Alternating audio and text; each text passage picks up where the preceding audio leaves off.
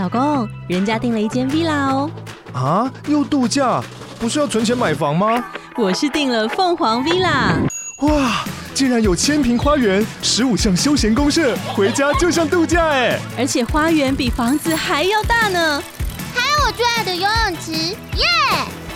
龙大营建 villa 生活，十年防水保固，二至三房，零七三九八五五五五，凤凰 villa。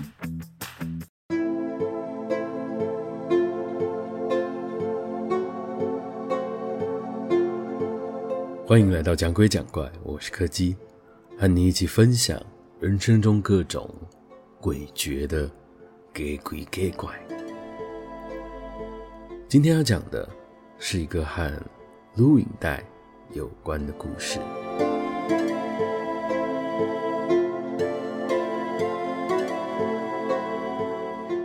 那卷录影带一直到现在，都还被我收在柜子的最深处。如果可以的话，我希望它就这样在里面放到烂掉，永远不要再被想起，更不用说是拿出来播放。那是某一次农历新年前的大扫除时找到的。录影带上的标签只有一个用奇异笔写的六，其他什么文字都没有。我妈回想了很久，才跟我说，这应该是他们在我六岁生日的时候所拍的影片。因为在他的印象里，那是他们第一次，也是唯一一次使用摄影机来帮我留下记录。至于里面的内容是什么呢？我妈说她也不太记得了，反正大概就是拍了些唱生日快乐歌，然后切蛋糕的画面吧。虽然我还蛮想实际看看里面是什么样子的，只可惜现在要找到能播放录影带的器材，实在是。有点困难，所以我也只好先把录影带带着，看看未来有没有哪天有机会可以借到机器。说巧不巧，就在我过完年假回到台北之后没多久，就有个朋友回复了我的询问，说他老家还保留了一套传统的播放器，而且保存状况也良好，我可以带着录影带过去现场播放。嗯，虽然我个人是很希望可以自己在家看就好了。但光是能接到机器就已经是可遇不可求了，我也只好乖乖地带着录影带，跟着朋友去了一趟他的老家。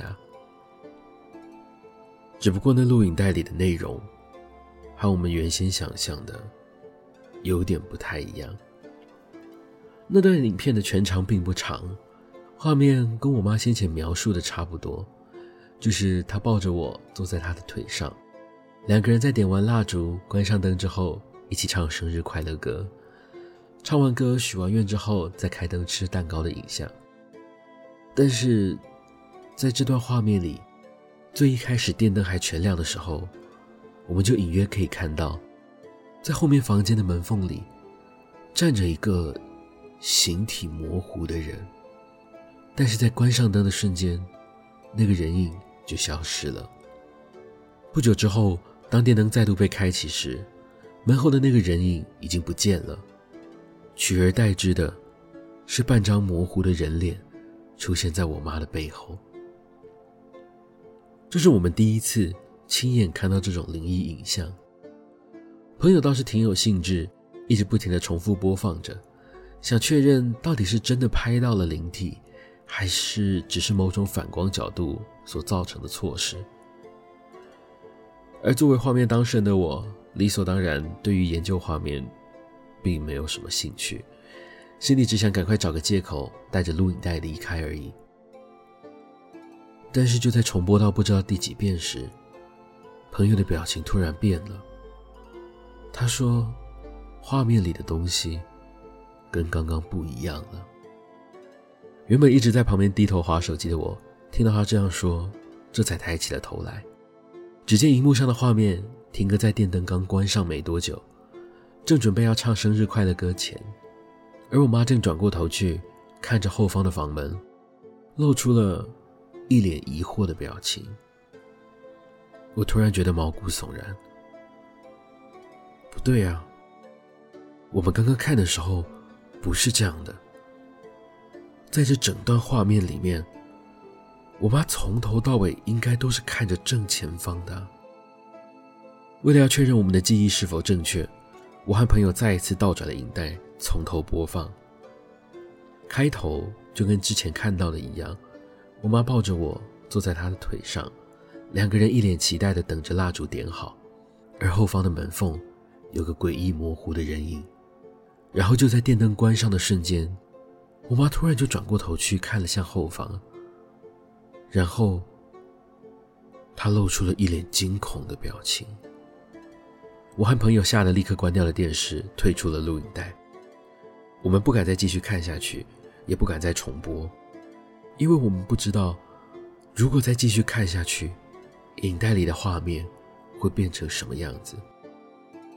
自从那天之后，那卷带子就一直被我深埋在橱柜的深处，除了朋友之外，我没有再跟任何人提过那卷录影带里的内容。然而，在这整起事件中，最让我觉得可怕的地方，是在几个月之后，我在回家的时候偶然想起了那卷恐怖的录影带，于是试探性的问了我妈，还记不记得上一次大扫除的时候我们找出的那卷录影带？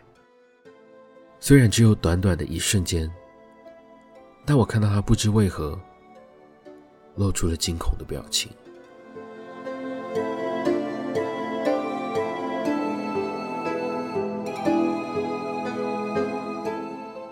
今天的故事就到这里告一个段落了。如果喜欢我们的节目，别忘了收听每周四的更新。我是柯基，我们下次见。